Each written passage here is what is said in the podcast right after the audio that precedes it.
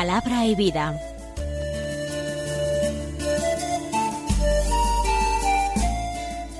Con el padre Manuel Horta desde Sevilla.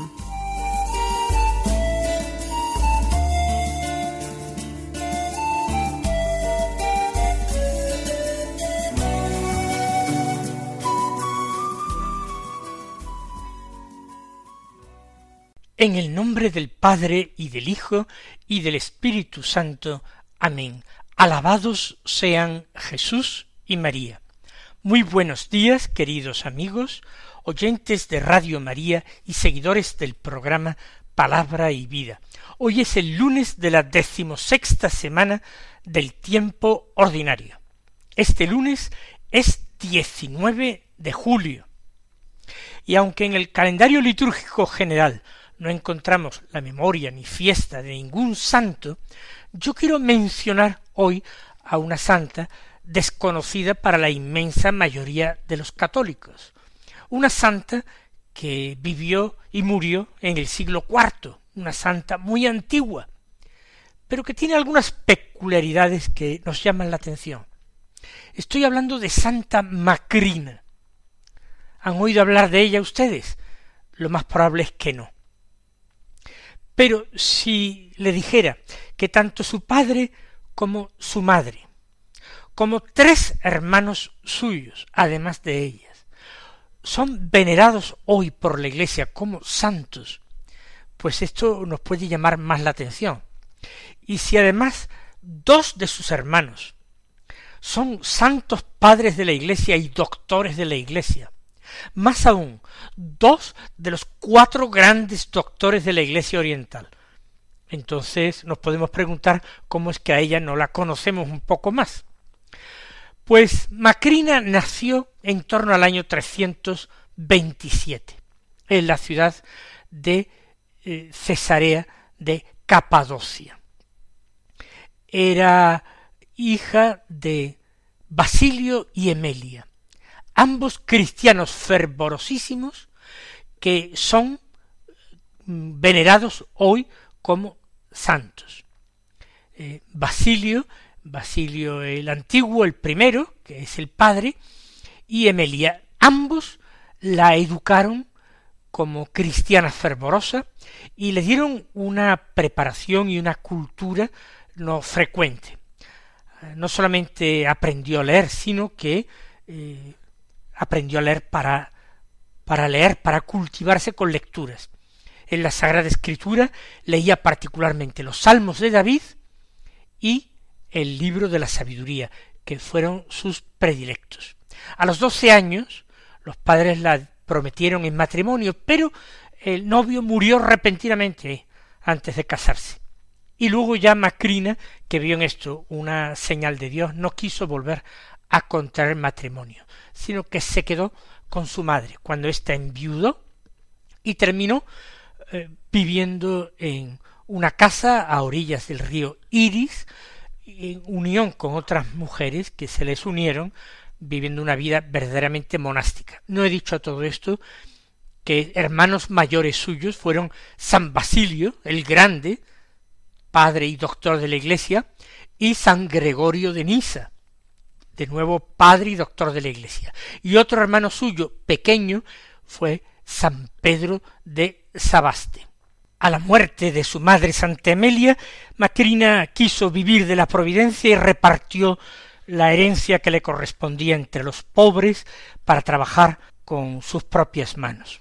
A principios del año 379 muere su hermano Basilio, Basilio el Grande, y cae enferma grave Macrina cuando su otro hermano Gregorio de Nisa la visita tras nueve años sin haberla visto, la encontró en un lecho de tablas y se sintió muy edificado. Murió Macrina y no encontraban ni siquiera un vestido decente para amortajarla.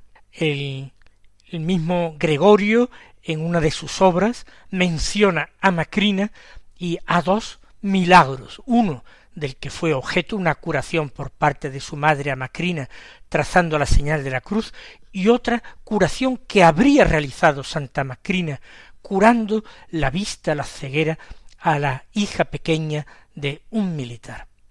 Vamos a escuchar ahora la palabra de Dios que se proclama en la liturgia de la misa del día. Seguimos con la lectura continuada de San Mateo. Ya estamos en el capítulo doce, del que escuchamos los versículos treinta y ocho al cuarenta y dos, que dicen así. En aquel tiempo algunos escribas y fariseos dijeron a Jesús, Maestro, queremos ver un milagro tuyo.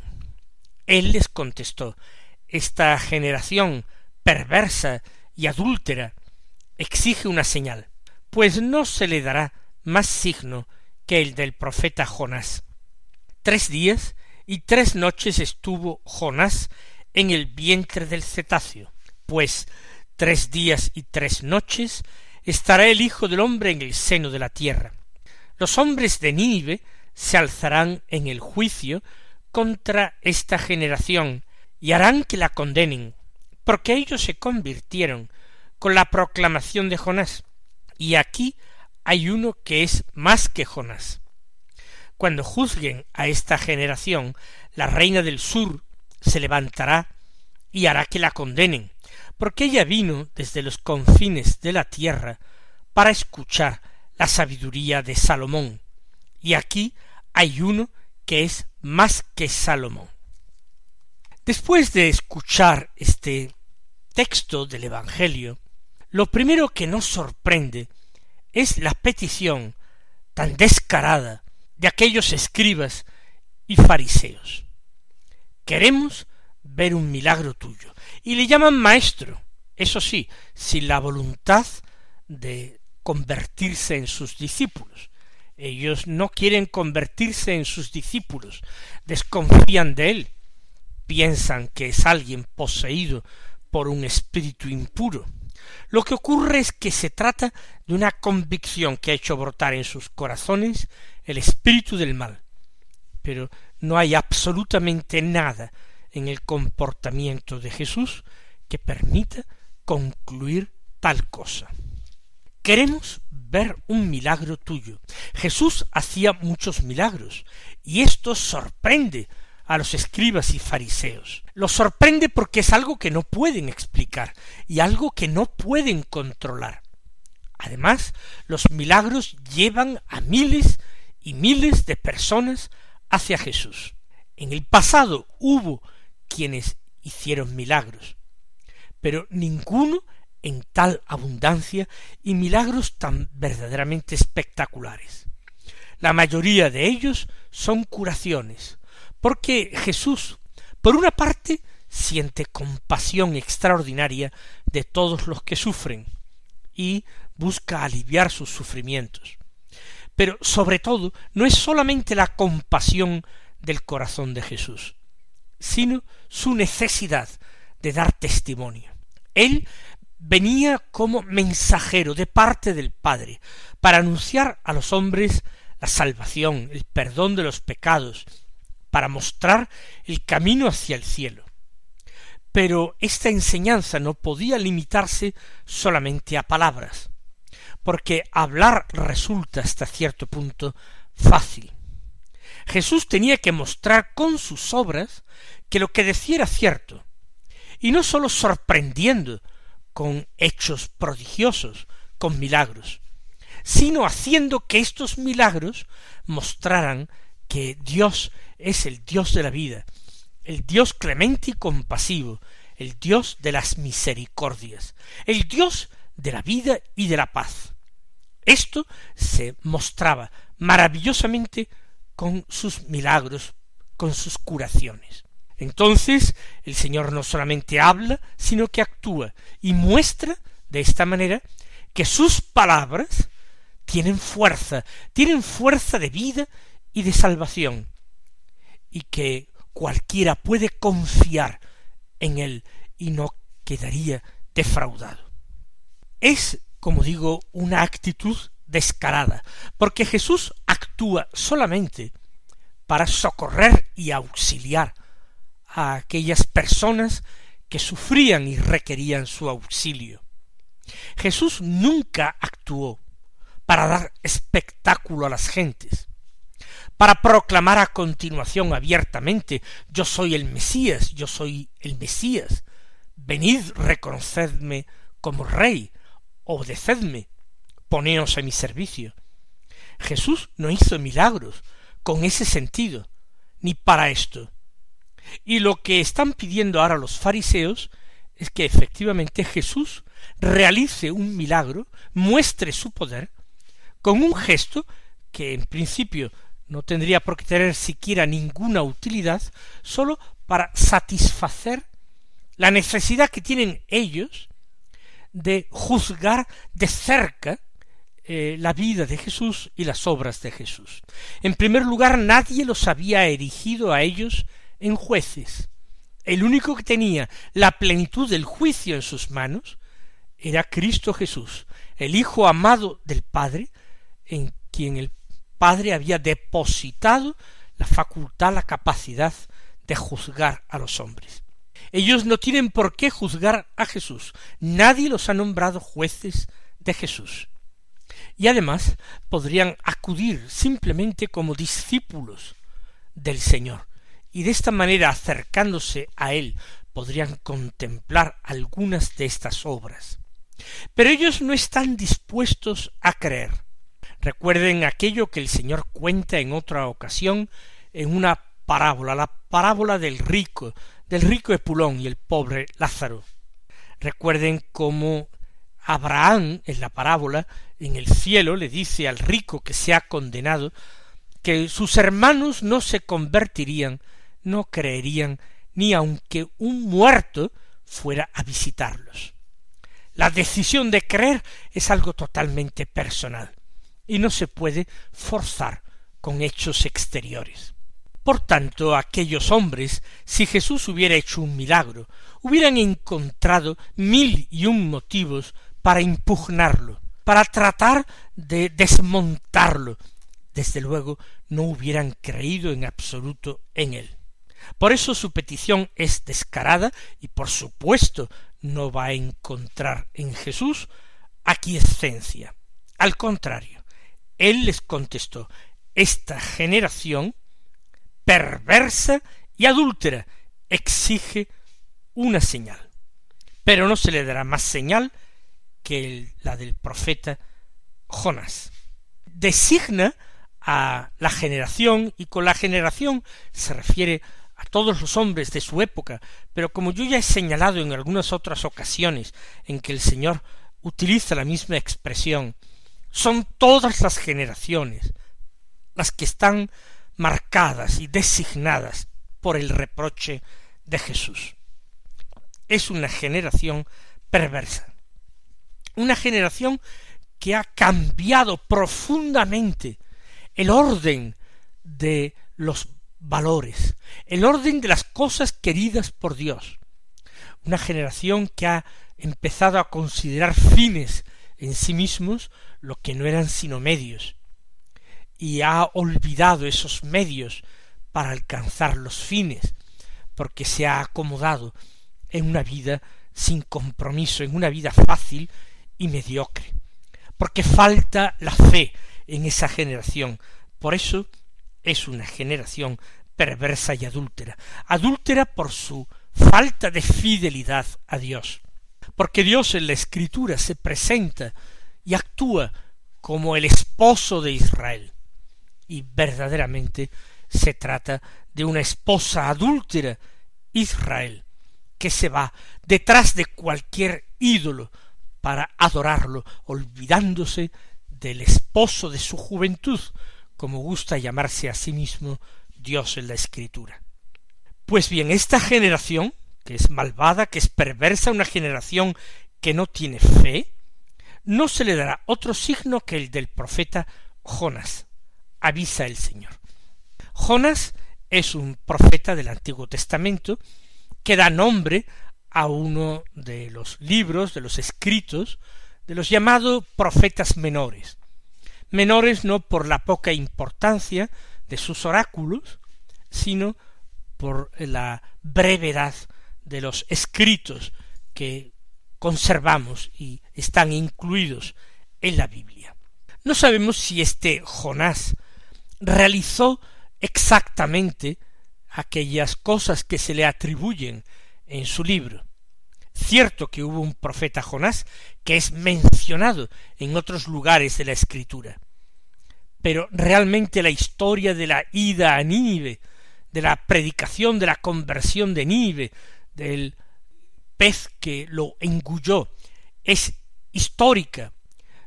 Algunos piensan que se trata simplemente de una parábola, de una parábola veterotestamentaria.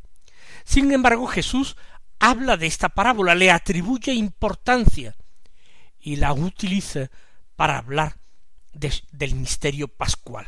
Dice tres días y tres noches estuvo Jonás en el vientre del cetáceo. Pues bien, tres días y tres noches estará el Hijo del hombre en el seno de la tierra.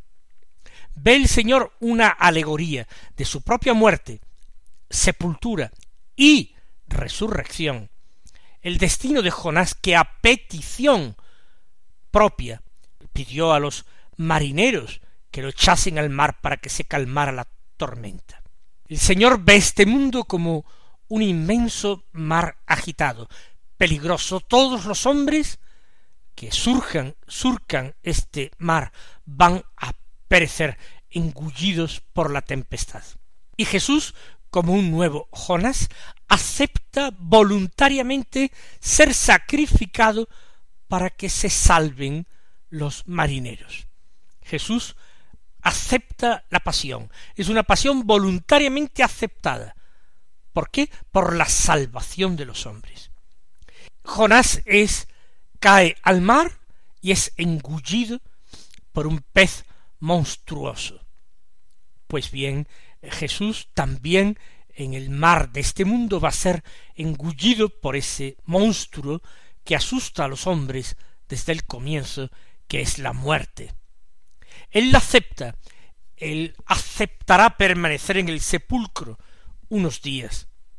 Pero en la historia de Jonás, el profeta es arrojado por el pez monstruoso en la playa. De la misma manera Jesús está diciendo que permanecerá tres días y tres noches en el seno de la tierra, pero que al tercer día sería echado fuera de la muerte, sería arrojado en la orilla de la vida.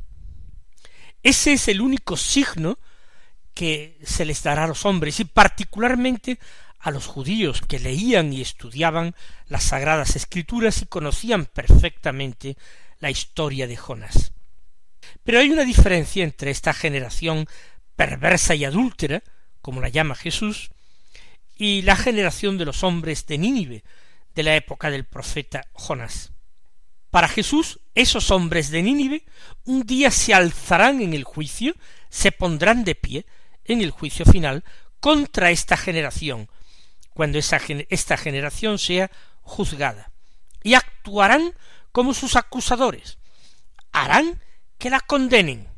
¿Por qué? Porque ellos se convirtieron, hicieron penitencia grande por la predicación de Jonás, un profeta, primero cobarde, después infiel, un profeta que anunció solamente la ruina irremisible de Nínive. Sin embargo, ellos quisieron darle a Dios una oportunidad de mostrar su misericordia y se pusieron a hacer penitencia.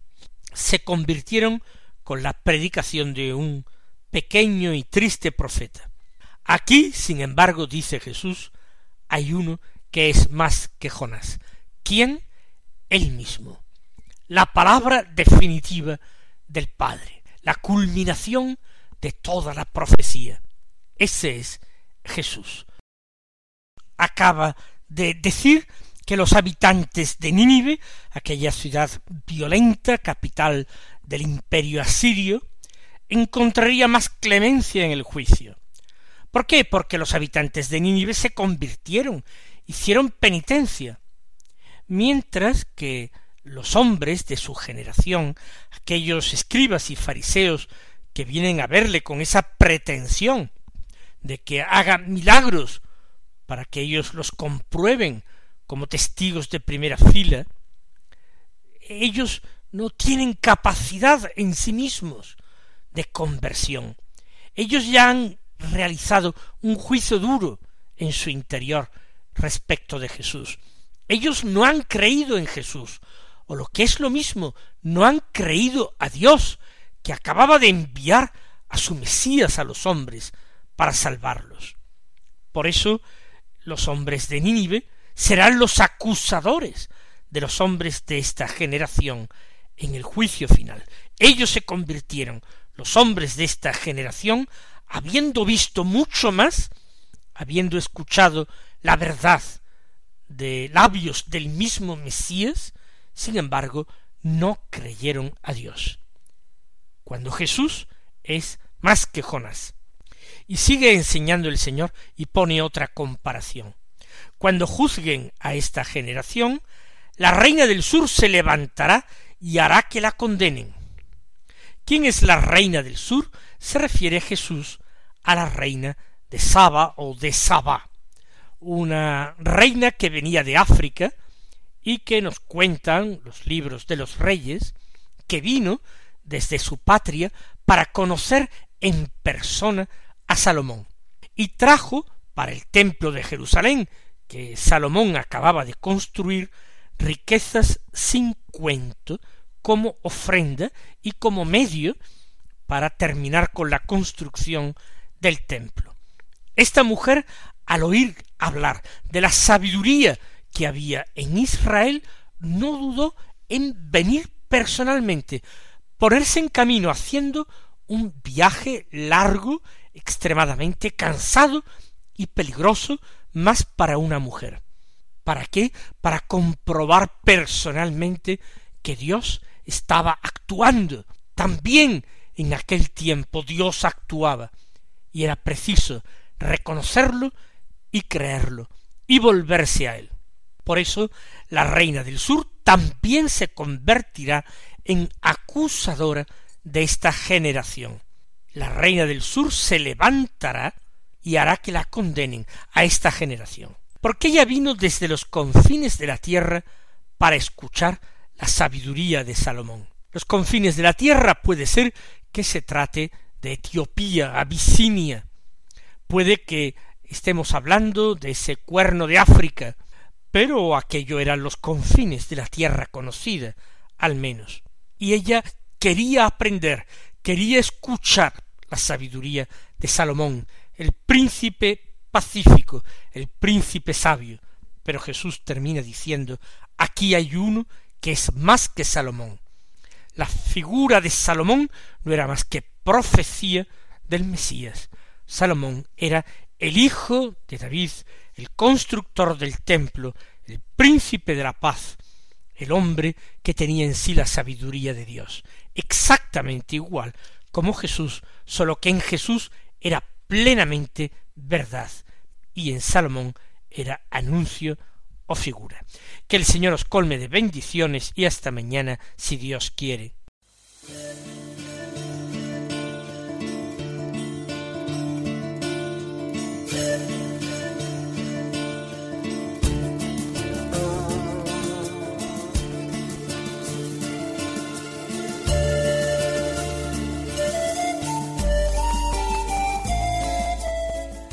Concluye Palabra y Vida, un programa dirigido desde Sevilla por el Padre Manuel Horta.